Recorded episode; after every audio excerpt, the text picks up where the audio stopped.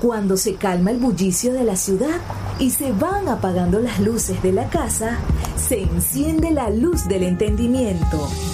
Desde este momento comienza Puerto de Libros, Librería Radiofónica, programa que contiene todos sus elementos tipo A. Puede ser escuchado por niños, niñas y adolescentes sin la supervisión de padres, madres o representantes.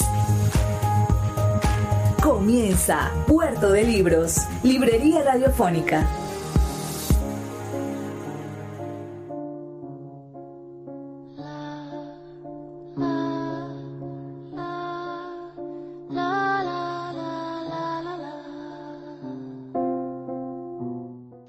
Quizá una de las peores cosas que ha logrado hacer el hombre es engañarse a sí mismo, generar formas de mantener el poder y manteniendo el poder castigar a miles, a millones.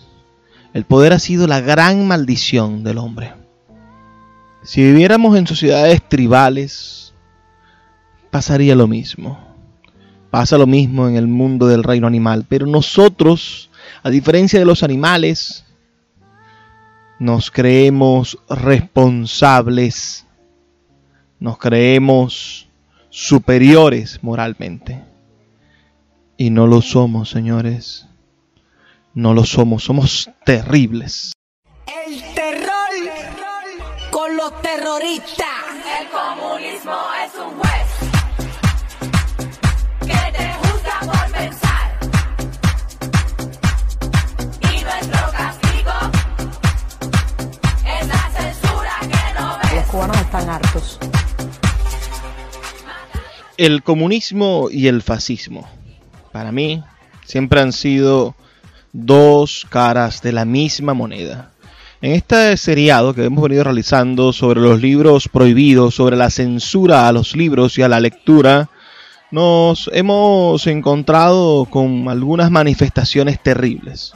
En el programa anterior que tratamos este tema eh, y estudiamos cómo la Iglesia Católica durante la Edad Media y a través de del santo oficio, de esa cosa terrible llamada la Inquisición, de, de esa estructura criminal que perseguía a quienes pensaban diferente.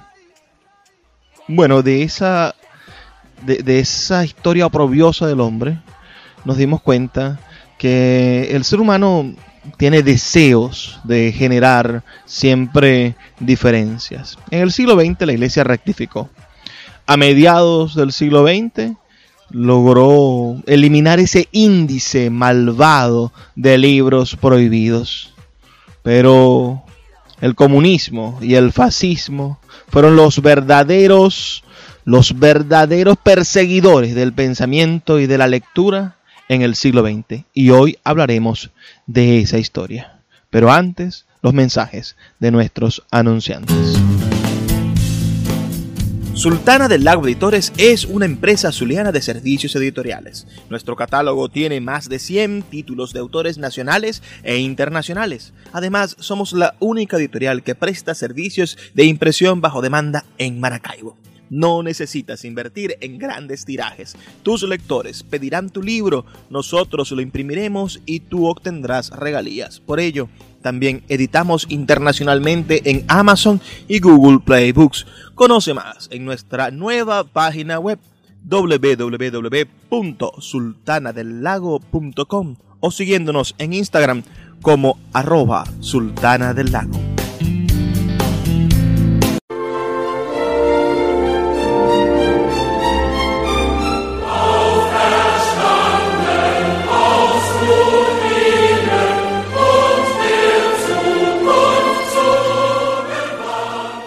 Ese es el himno de la Alemania oriental, la Alemania comunista, que durante mucho tiempo mantuvo tras eh, los barrotes de un muro, digo yo, los barrotes de un muro, al, al, dividida a una ciudad tan bella como Berlín. Y la caída del muro de Berlín en el año 1989 pareciese que, que fuese un símbolo de un mundo más libre, de un mundo más digno de, de la paz y de la palabra humanidad. Quizá las nuevas generaciones no entiendan un mundo dividido tan radicalmente entre quienes tenían derecho a elegir su futuro y quienes se los imponía un partido político donde había un un líder que se creía un mesías o una persona que se creía indispensable para que el mundo siguiese girando. Todos esos seres que se creen indispensables hoy están muertos y el mundo ha seguido por el bien de los buenos, por el bien de la mayoría, en una especie de libertad, en una especie de mayor estado de libertad.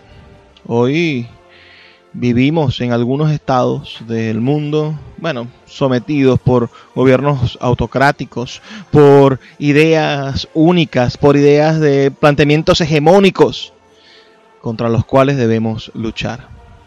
He decidido desarrollar este tipo de proyectos hablando de los libros prohibidos y lo he hecho consciente de que es un, un trabajo de, de concientización sobre lo estúpido que es prohibir leer un libro. Y vamos a recorrer la, la historia de los regímenes comunistas, los regímenes uh, fascistas de la historia de la humanidad que han prohibido libros. He querido dejar a un lado la Alemania nazi para hacerle un programa particular y especial a ese oprobioso régimen.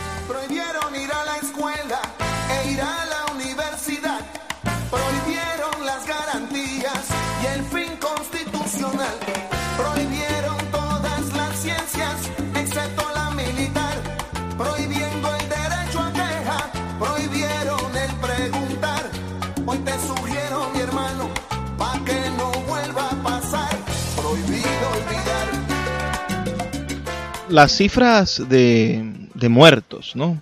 ocasionadas por el comunismo y por el fascismo son bastante parecidas, lamentablemente. Si vemos el terrible holocausto judío y comparamos con el holocausto que ha significado los regímenes comunistas con sus actitudes militaristas, con sus golpes de Estado, con sus tomas del poder a la fuerza y después para mantener el poder quedarse con, con la fuerza, bueno, es verdaderamente terrible, espantoso. El holocausto comunista suma más de 110 millones de muertes alrededor del mundo para defender esa ideología. La Unión Soviética ostenta la más triste marca del régimen sangriento, de este régimen sangriento ideológico en el siglo XX. Desde 1917 hasta 1987 las autoridades comunistas acabaron con la vida de 62 millones de personas, sin contar las víctimas de la guerra civil y de la Segunda Guerra Mundial sacando los que perdieron la vida peleando contra Hitler y sacando las personas que murieron en la guerra contra el zar solamente por asuntos ideológicos, por el hambre que pasó el pueblo ruso, por las dificultades y por la selección del partido de quién vivía y quién se alimentaba y quién no, y además por las persecuciones ideológicas, murieron 62 millones de personas en el maravilloso pueblo rusos, 62 millones de soviéticos, 40 millones fueron, fueron, previamente internados en los gulags, 40 millones de los 62 fueron metidos en esos campos de concentración.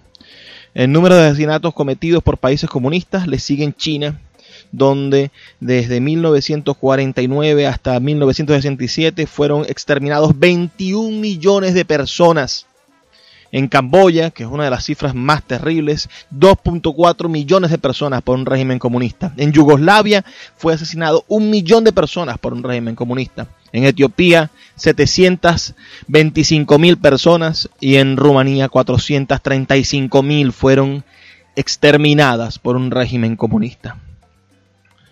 Las fuentes del diario Isbetia son los archivos del Estado soviético.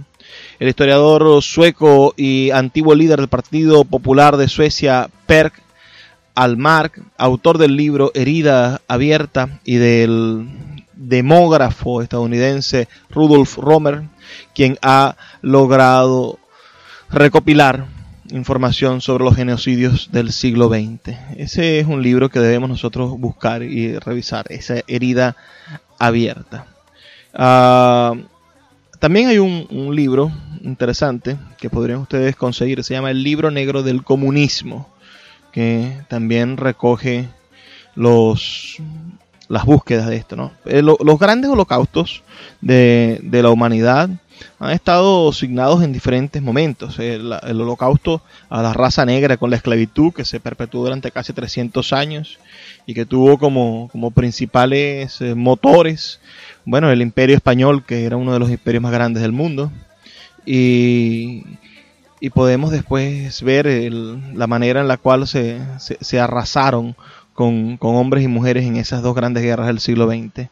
Nosotros debemos de, de resistir lo más que podamos a la tentación de ser parte de esas ideologías absolutas, esas ideologías hegemónicas que poco, poco han hecho por el bienestar de la humanidad.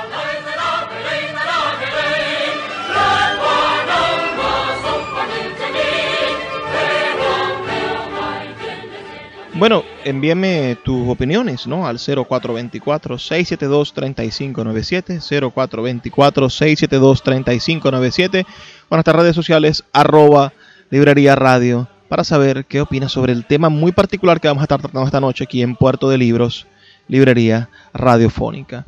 Y no creen que solamente voy a hablar de los regímenes comunistas, también está la otra respuesta, el fascismo que siempre se ha escudado en oponerse al comunismo. Entonces, ante las barbaridades del comunismo, nace otra extrema ideología terrible que se escuda en el nacionalismo y que no es sino fascismo, que también ha cometido barbaridades en nombre de la moral anticomunista, en nombre de la resistencia a las ideas comunistas.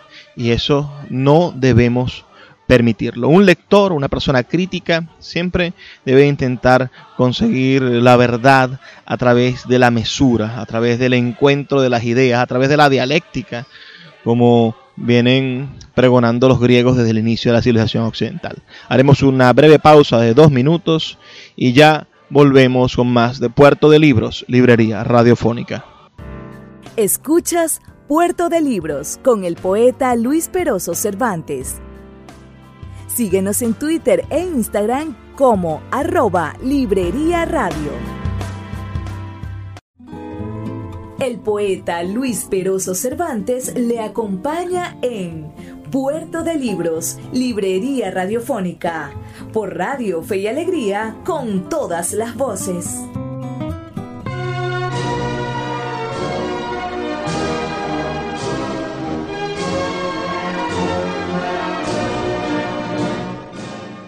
Oh, el comunismo, oh, la internacional socialista, oh, todas esas cosas que poco a poco han ido transformándose en, en nuevas maneras de, de tener una sociedad más amplia.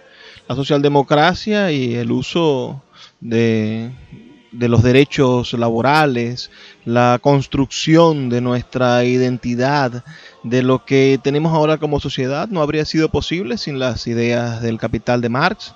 No habríamos podido llegar jamás a un equilibrio de dignificación del trabajo si no hubiese sido por la lucha de los sindicalistas. Pero sin duda alguna, en ese, en ese universo de, de las luchas sociales y del beneficio colectivo se han cifrado de manera terrible algunos argumentos que han mantenido en el poder a personas verdaderamente enfermas o han creado regímenes de acción, de control, de dominio y de asesinato que la humanidad y la historia deben de mantener siempre presentes y no olvidarlo. La censura en la Unión Soviética fue un fenómeno persuasivo de presión ideológica dirigida por el Estado que tuvo vigencia a lo largo de toda la historia de ese país, que duró desde 1922 hasta 1991. aunque en algunas oportunidades tuvo altibajos, ¿no? Ah, hubo dos periodos de relajamiento. El primero, después de la muerte del dictador Stalin en 1953, con un proceso que se conoció como la desestalinización. Y el segundo, durante las políticas que se conocieron como Glasnost, o podríamos traducirlo como transparencia, implementadas por Mikhail Gorbachev a partir de 1986. En general la censura se realizaba de dos maneras principales. La primera, uh, política, ¿no? que era la protección de los secretos estadales manejados por la administración principal para la salvaguarda de los secretos de Estado en la prensa. Y después la censura según lineamientos ideológicos y políticos impuestos por el Partido Comunista de la Unión Soviética.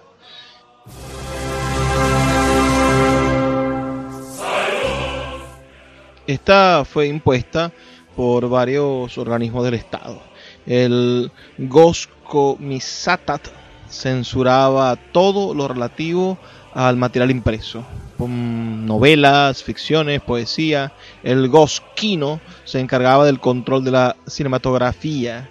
El Gos Teleradio a cargo de emisiones y transmisiones radiales y televisivas. El primer departamento en varias agendas e instituciones, como el Comité Estatal de Estadísticas, era responsable de asegurarse de que los secretos estatales y la información sensible no alcanzasen sino a pocas manos autorizadas.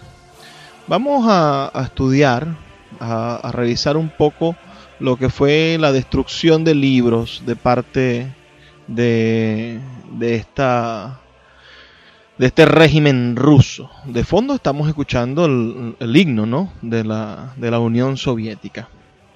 La destrucción del el material impreso peligroso.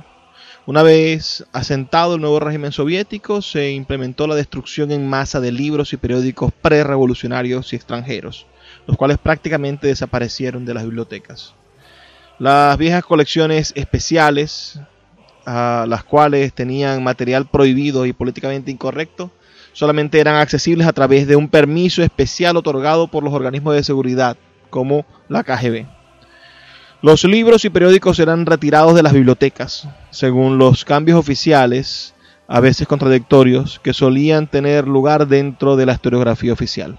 Por ejemplo, luego del cisma ideológico sino-soviético, cuando los chinos y los, y los rusos pelearon, la bibliografía oficial que había sabido enlazar la alianza entre Stalin y Mao Zedong comenzó a desaparecer misteriosamente de las bibliotecas. Incluso algunos ciudadanos prefirieron destruir el material políticamente incorrecto que tenían en sus viviendas, ya que aquellas personas que eran sospechadas de posesión del mismo eran frecuentemente perseguidas. Luego del arresto y posterior fusilamiento de quien fuese la mano derecha de Stalin, uh, Lavrenti Beria, los suscriptores de la segunda edición ideologizada de la gran enciclopedia soviética recibieron una página con una ampliación del vecino artículo sobre Vitus Bering para que pegasen sobre la bibliografía del personaje caído en desgracia. Las uh, impresiones siguientes y las nuevas ediciones de la gran enciclopedia soviética directamente ni siquiera mencionaban a Beria como si éste nunca hubiese existido. Por su parte, la propia gran enciclopedia soviética definía la censura de la Unión Soviética con los siguientes términos. La gran revolución socialista de octubre puso fin tanto a la censura zarista como a la burguesa. La censura en la Unión Soviética es de un carácter totalmente diferente a la censura de los estados burgueses occidentales es un órgano del Estado socialista y su propósito es evitar que los secretos militares y estatales aparezcan impresos y evitar la publicación de materiales sujetos a dañar los intereses del pueblo trabajador comunista.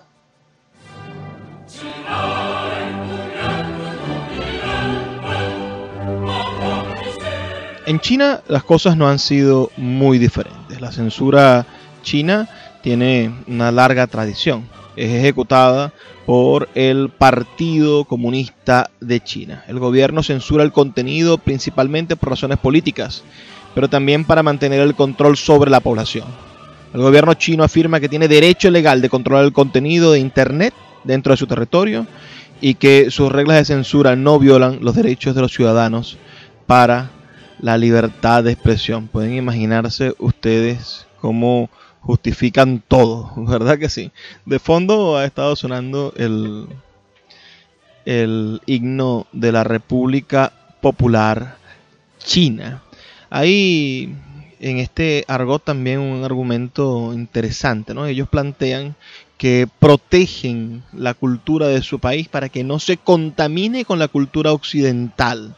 Para poder mantener la cultura china fresca, no permiten que entren cierta cantidad de libros, música, ideas que puedan pervertir el espíritu chino que ellos decidieron.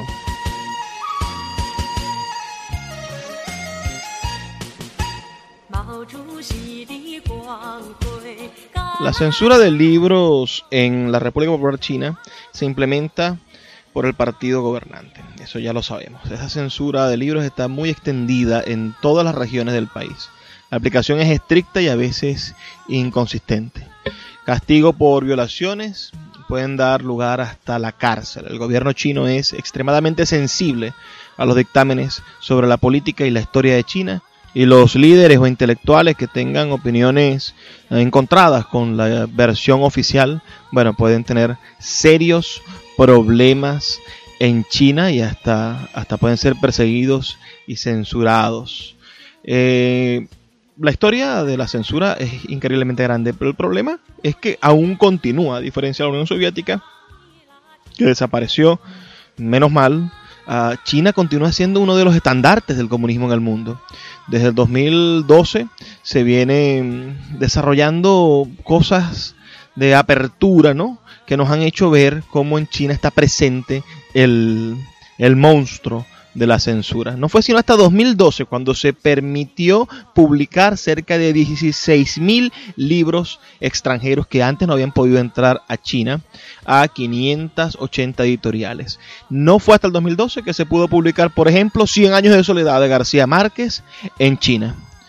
Y al mismo tiempo entró el libro en China de Henry Kissinger.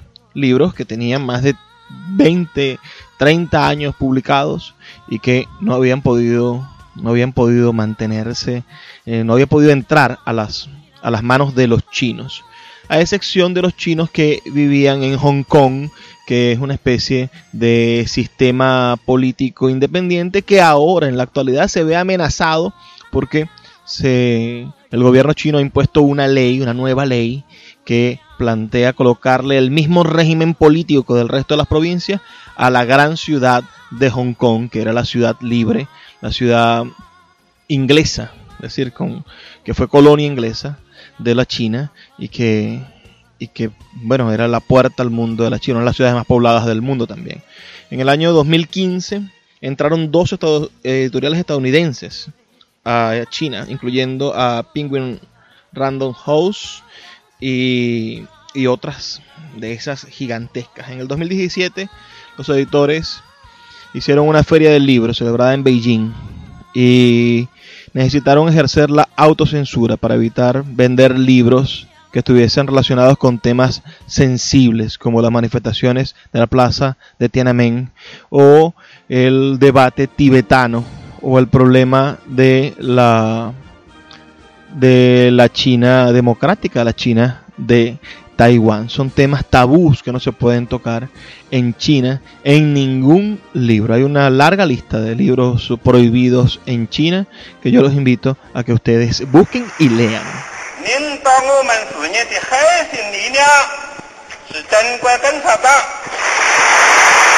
La Revolución Cultural China de 1966 no solamente buscó imponer el comunismo en China, sino también tener una hegemonía lingüística imponiendo el mandarín como la lengua estándar. Aún así, el 30% de los chinos hablan lenguas que no son las lenguas oficial del país.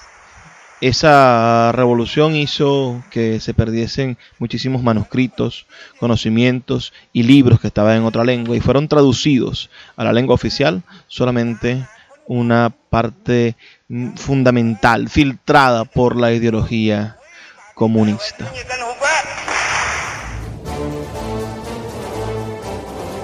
Así el comunismo se ha impuesto en diferentes partes del mundo y ha instituido la censura como una política de Estado. Vamos a hacer una breve pausa, pero envíame tus opiniones al 0424-672-3597 en nuestras redes sociales arroba librería radio en Twitter y en Instagram. Es importante saber qué opinas de este programa de hoy y de qué manera podríamos nosotros evitar que América Latina sea caldo de cultivo para la censura de libros.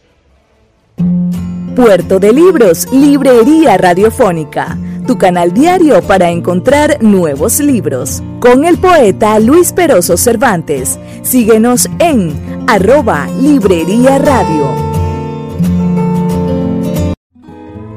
El poeta Luis Peroso Cervantes le acompaña en Puerto de Libros, Librería Radiofónica, por Radio Fe y Alegría, con todas las voces.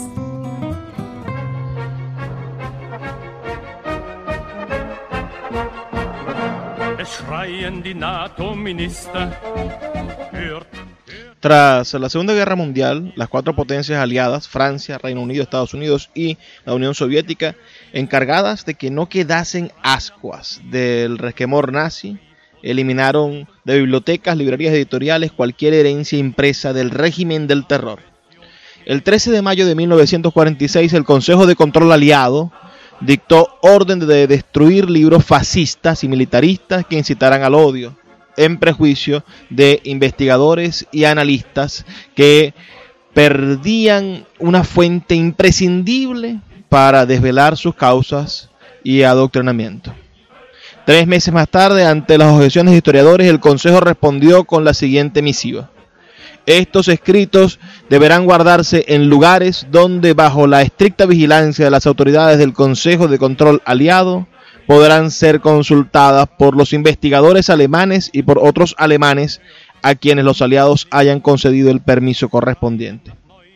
Para la identificación de obras nazis se creó un catálogo de libros que deben ser apartados ampliándose en tres suplementos editados, uno en 1946, otro en 1948 y el último en 1953. Ese, el del 53, entró en vigor solo en la República Comunista, en la República Oriental Alemana. Y esta incluía una lista de enemigos del socialismo. Libros enemigos del socialismo. ¿Qué les parece? Siempre, siempre con, con esas necesidades de crear listas que defiendan de las ideas. Aquellas listas eran un saco sin fondo que acabaría llenándose de contradicciones. El libro 1984 de George Orwell fue prohibido por considerarlo peligroso la descripción que hace el autor hacia una distopía totalitaria. El libro no es solo una amenaza para el Estado, sino que pone en manos del lector material difamatorio contra el mismo y especialmente contra la Unión Soviética y todos sus estados socialistas. Así lo justificaban. Tres años en el trullo cumplió el ciudadano Baldur Hase por haber prestado la novela a uno de sus amigos. Dos años y cuatro meses de cárcel le cayeron al teólogo Chen Smith por haber leído esa novela que es una obra clásica de la literatura. ¿Qué les parece la conducta de los socialistas en el mundo?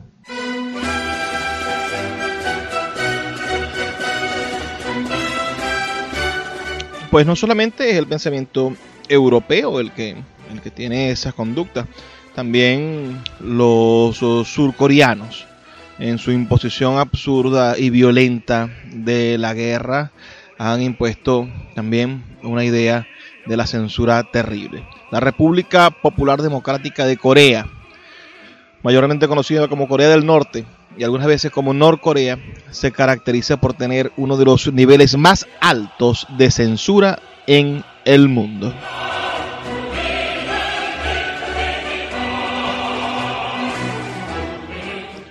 Su autocracia es verdaderamente terrible y ocupó en los primeros puestos del informe de Reporteros Sin Fronteras como el país con más censura entre los años 2002 y 2006. Pero ¿en qué consiste esta censura terrible de, de los señores de Norcorea? Bueno, fundamentalmente es una censura mediática, porque ellos, ellos restringen todos los medios de comunicación. Solamente hay una voz para los medios de comunicación y la dirige la Agencia Central de Noticias de su país. No está permitido ejercer el periodismo en Norcorea de manera libre. Los medios de ese país dedican gran parte de su tiempo y recursos a la propaganda y al adoctrinamiento político de forma masiva, así como la exaltación del culto a la personalidad del líder supremo, Kim Jong-un. Incluso, como si se tratara de una religión, se exalta permanentemente la figura del difunto abuelo del presidente actual, el presidente eterno, así lo llaman, presidente eterno, Kim Il-sul, fundador de Corea del Norte y del régimen político que impera ese país. Su difunto padre, Kim Jong-il, también es exaltado permanentemente. Entonces, esto es una familia que se exalta a sí misma como si fuesen dioses. Imaginen lo absurdo a lo que puede llegar la ideología comunista para mantener el poder, el status quo y, quién sabe cuántos asuntos corruptos en el medio de, de, de, de- una ideología, de una ideología que- que termina siendo absurda frente a la gente que sufre y frente a las realidades que no, que no son ciertas, esas realidades fingidas. Por ejemplo, estos medios norcoreanos permanentemente acusan a Estados Unidos de haber iniciado la guerra de Corea. Una guerra que se llevó entre 1950 y 1953, cuando se sabe que la realidad fue que quien inició la guerra fue Corea del Norte, que desde 1948, bajo el mandato de Kim Il-sung, ah, se dedicó a invadir premeditadamente a su vecino país, a Corea del Sur, con el entonces visto bueno y beneplácito de Stalin. Esto además ha sido corroborado por los archivos soviéticos desclasificados luego de un laxo en el que desapareciese la Unión Soviética a partir de 1991. Del mismo modo, como no hay internet libre, ni hay periodismo, y la censura televisiva y radial es grotesca, sucede con los libros. Todos los libros deben pasar por esa agencia de prensa antes de ser publicados.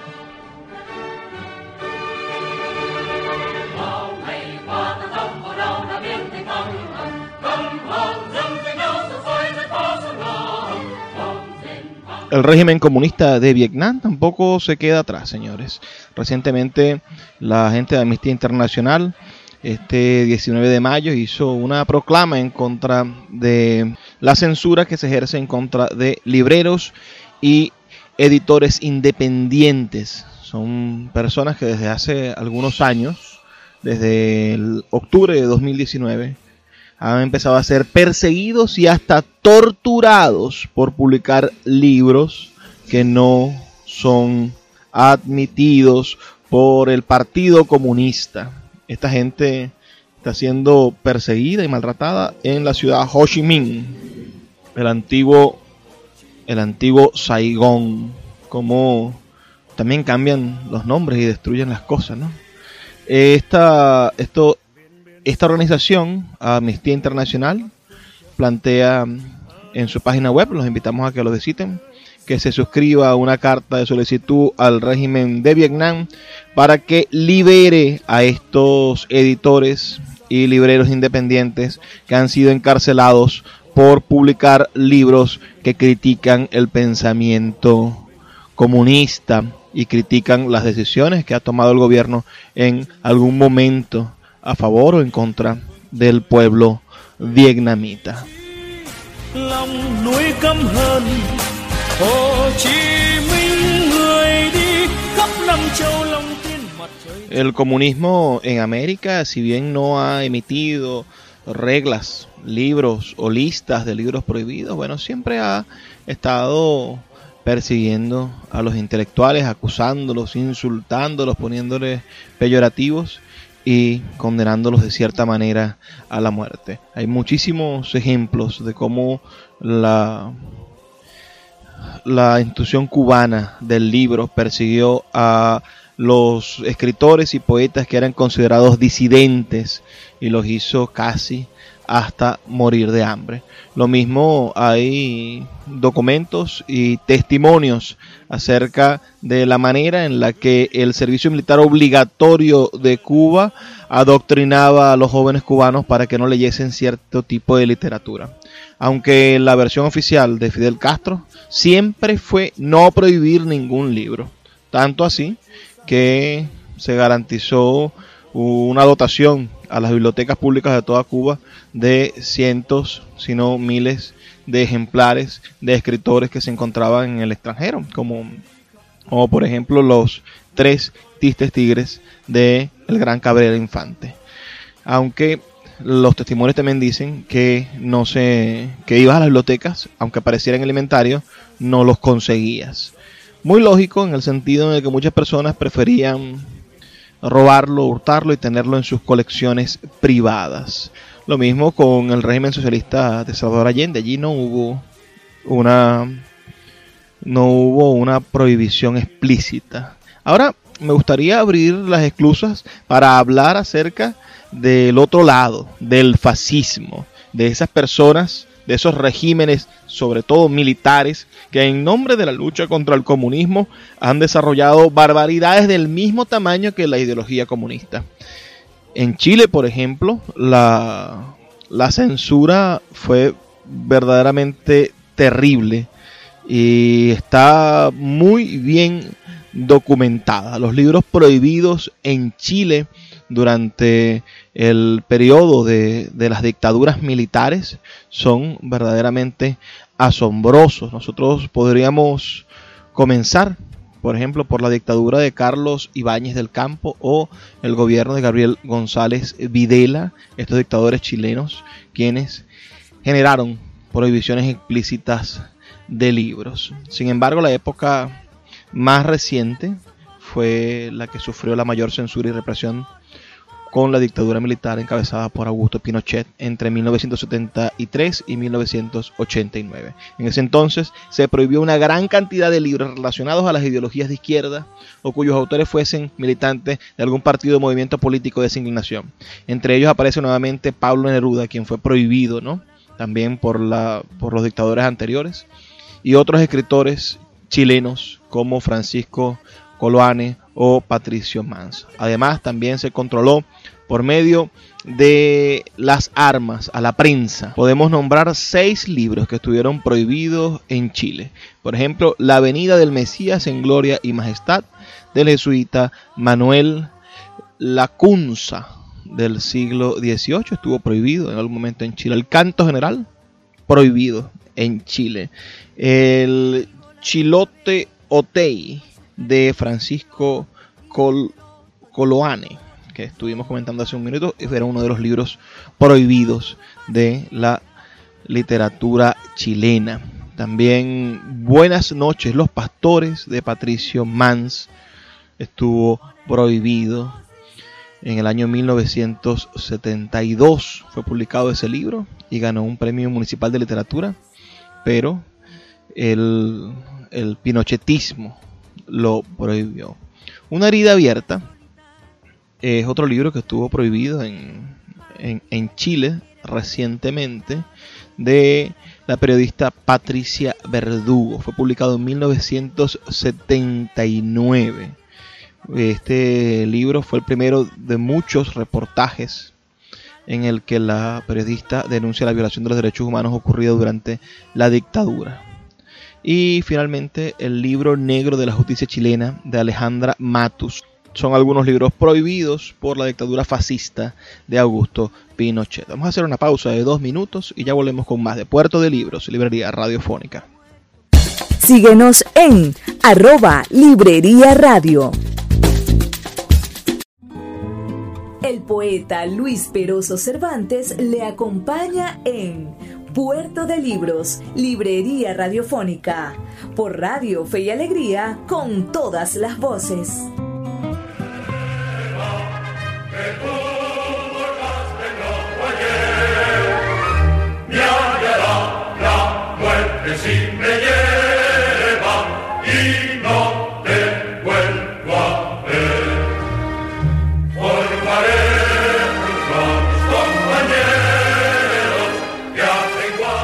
Esa canción que parece el himno de unos Boy Scouts, bueno, era la banda sonora de las torturas del régimen franquista. Es el himno de los falangistas franquistas, esas personas que apoyaron el golpe de Estado que, que inició la guerra civil española y que finalmente condujo a la pérdida del gobierno legítimo español que intentaba imponer una república después de siglos de dictadura monárquica en España.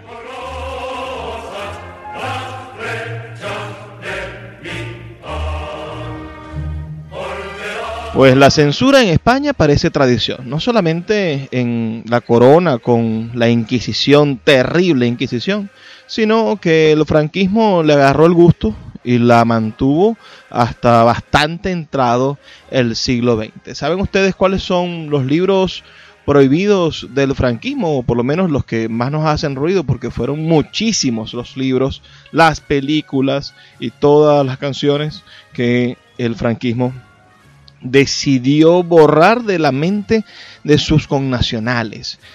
No solamente por, por asuntos um, políticos, sino también por asuntos morales, de una mojigatería gigantesca. Películas hermosas, geniales de las obras maestras del cine que fueron cortadas, troceadas en pedacitos simplemente porque a algún mojigato, algún censor tonto, no le interesaban que el pueblo conociera ese contenido. Los libros más famosos, los libros más famosos sentenciados al ostracismo por la dictadura franquista. Le traje cinco, cinco buenos libros. El primero de ellos, La Regenta, de Leopoldo Alas Clarín.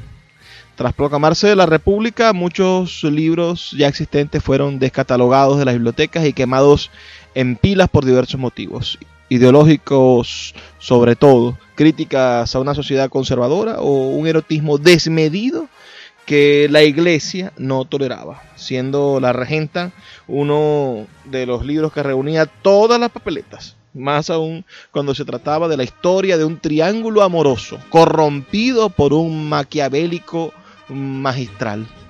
La novela, ya de por sí polémica tras su publicación en 1884, fue catalogada como casi herejía y censurada en España hasta 1962. Esa novela tiene también a un, a un curita de por medio, hay un sacerdote allí metido en esa historia, ¿verdad? Que parece muy, muy, muy interesante. El, el mundo de la, de, la escritura, bueno, se atreve a, a plasmar realidades extraordinarias, como las que habla esa novela, La Regenta, de Leopoldo Alas Clarín. El siguiente libro prohibido categóricamente fue el libro 1984, uno de los libros más prohibidos en la historia de la humanidad. Como saben, fue publicada esta novela el, el- en 1949. Es la obra maestra de George Orwell. Y como saben, tiene alusiones a políticas autoritarias. Y habla sobre varias cosas, ¿no? Está el, el problema del gran hermano, está la neolengua, utilizar la lengua para, para transformar la posibilidad de hacer críticas. Esta gente de verdad vivía en esa novela en 1984. En España el libro tardó en ser eh, publicado, trató de ser publicado, perdón, pero, pero se lo prohibieron. Fue, pasó por los censores y el censor dijo que era un libro de alto contenido sexual. Ni siquiera quisieron hacer referencia a el evidente contenido político. La, la edición completa de esta novela se publicó exactamente en el año 1984. Qué, qué- qué maravillosa coincidencia. También estuvo prohibida la obra de teatro La Casa de Bernarda Alba, de Federico García Lorca. La Casa de Bernarda Alba. Tras el fusilamiento de Lorca en 1936, la obra del que es uno de los mejores escritores de España pasó a verse reducida a tan solo tres títulos en el territorio español. No permitían publicar algo de Lorca que no fuera Poeta en Nueva York, que fue publicado en el 45 por el Consejo Superior de Investigaciones Científicas. Ah, un título titulado Poesías, prologado por Luciano de Tazonera y publicado en Madrid por la editorial Alhambra en 1942 y las obras completas, recopilación y notas de Arturo del Hoyo. Pero allí no fue incluida la casa de Bernarda Alba por haber sido publicada en México y en Argentina y la censura nunca aceptó que formara parte de la obra completa del poeta Federico García Lorca. Otra obra clásica de la literatura que fue prohibida por la dictadura franquista fue El extranjero de Albert Camus, con quien tenían un especial énfasis para prohibir sus libros. Pero con El extranjero sucedió algo algo bastante interesante, ¿no? Parecía que era un libro que traicionaba todas las ideas de la moralidad que defendía la, la dictadura franquista y entonces perseguían a quien tuviese ese libro y podía estar varios días presos por tenerlo. Hay una anécdota también divertida con los libros de Camus, fue que permitieron la publicación o la entrada, no la publicación, sino la venta del libro La Peste, otra obra maravillosa. Además, acababa de, ganar el, Premio Nobel de Literatura. Permitieron la venta en las librerías del libro La Peste, pero no su traducción al español. Así que solamente podía venderse en francés y de esa manera, bueno, mantener un poco reducida la capacidad que tuvieran los lectores de llegar a ella.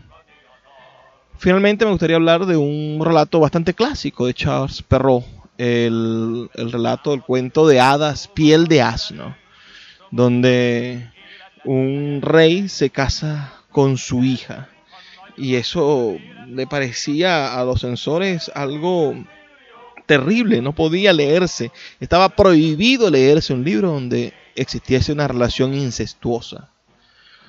El asunto de que tú prohíbas que algo se lea, que un tema se trate, que una idea sea dicha, no hace que esa idea no exista. Pero los franquistas y los, los dictadores en general, sobre todo los pensamientos militares, piensan que al no producir una palabra no hay acciones o reacciones. Pareciese que fuese solamente lo dicho lo que existiera. Sin, y como no dices que hay pobreza, bueno, no existe la pobreza. Como no dices que hay ah, hambre o desnutrición, bueno, no existe hambre o desnutrición. Como no dices que hay problemas, no hay problemas. La verdad es la que yo pronuncio. Eso es muy, muy común en los regímenes fascistas. Firmado Jorge Rafael Videla, Teniente General, Comandante General del Ejército.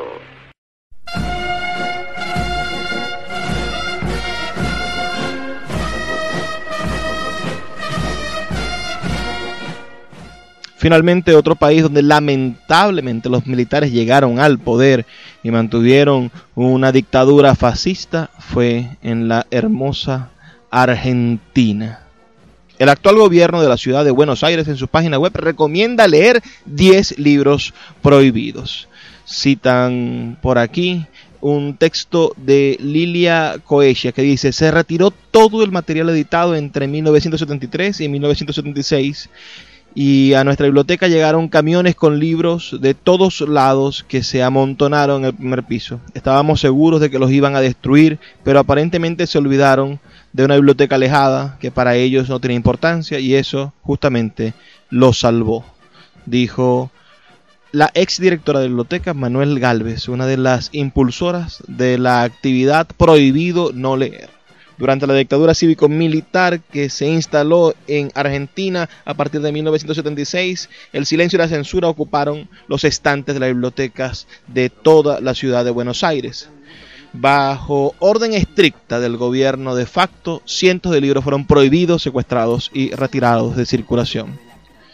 44 años después hicieron esta maravillosa exposición y publicaron un catálogo de libros prohibidos que a mí me gustaría que ustedes leyeran y disfrutaran. Se los voy a dejar en las redes sociales para que puedan descargar el PDF donde se encuentra ese maravilloso libro, catálogo de libros prohibidos. Aún así, aquí hay 10 libros que vamos a comentar. Primero, El beso de la mujer araña, Manuel Puig, una hermosísima novela publicada en el 76 que trata de la relación entre un travesti o un transexual y un guerrillero que están encerrados en la misma cárcel. Eh, el libro de los chicos enamorados de Elsa Bornemann, un libro además bellísimo, también prohibido por la dictadura argentina. Alguien que anda por allí de Julio Cortázar fue eh, buscado por, porque fue publicado en el 77 y, prohibido, excluido de las bibliotecas municipales. La vida es un tango de Copy que cuenta las aventuras de Silvano Urritia, un joven poeta provinciano que viaja a la ciudad de Buenos Aires para recibir el premio de un concurso auspiciado por el diario de los Botana, a los que retrata en la novela como drogadictos, lascivos y racistas. Allí en un solo día se convierte en periodista, jefe de redacción y director, mientras la suerte del diario se desmorona por la posición editorial contraria al avance de Hitler en Europa pueden ustedes darse cuenta de por qué una dictadura lo prohibiría. La respiración artificial del gran novelista Ricardo Piglia también fue prohibida por la dictadura argentina. La Operación Masacre de Rodolfo Walsh, basado en las entrevistas con sobrevivientes y sus familias y con autoridades del gobierno, el libro expone una investigación detallada acerca de una serie de asesinatos de prisioneros entre el 9, sucedidos el 9 de junio de 1956. Estos sucesos conocidos en la historia como los fusilamientos de José León Juárez también habrían sido cometidos durante la dictadura cívico-militar autodeterminada Revolución Liberadora. Luego tenemos Ganarse la muerte de Griselda Gambarro y el libro La Torre del Cubo de Laura de Betach. También prohibieron El pueblo que no quería ser gris de Beatriz Doumerc y Monte de Venus de Reina Rofe. Son 10 libros que recomienda el gobierno de la ciudad de Buenos Aires. Recomienda leer porque estuvieron prohibidos. Es hora de retirarlos. Faltan muchísimos libros y regímenes que han prohibido libros. Si me quieres dar ideas, envíame al 0424-672-3597 o a nuestras redes sociales arroba Librería Radio en Twitter y en Instagram para ahondar en estas búsquedas de libros prohibidos y denunciarlos, denunciar la prohibición de esos libros y recomendarlos que los lean. Eso de retirarnos, no puedo irme sin antes pedirles que por favor sean felices, lean poesía.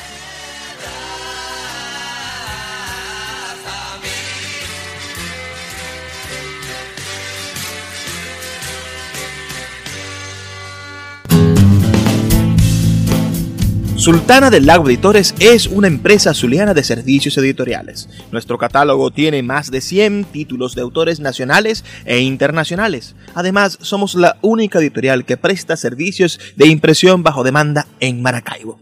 No necesitas invertir en grandes tirajes. Tus lectores pedirán tu libro, nosotros lo imprimiremos y tú obtendrás regalías. Por ello, también editamos internacionalmente en Amazon y Google Play Books. Conoce más en nuestra nueva página web www.sultanadelago.com o siguiéndonos en Instagram como arroba sultana del lago.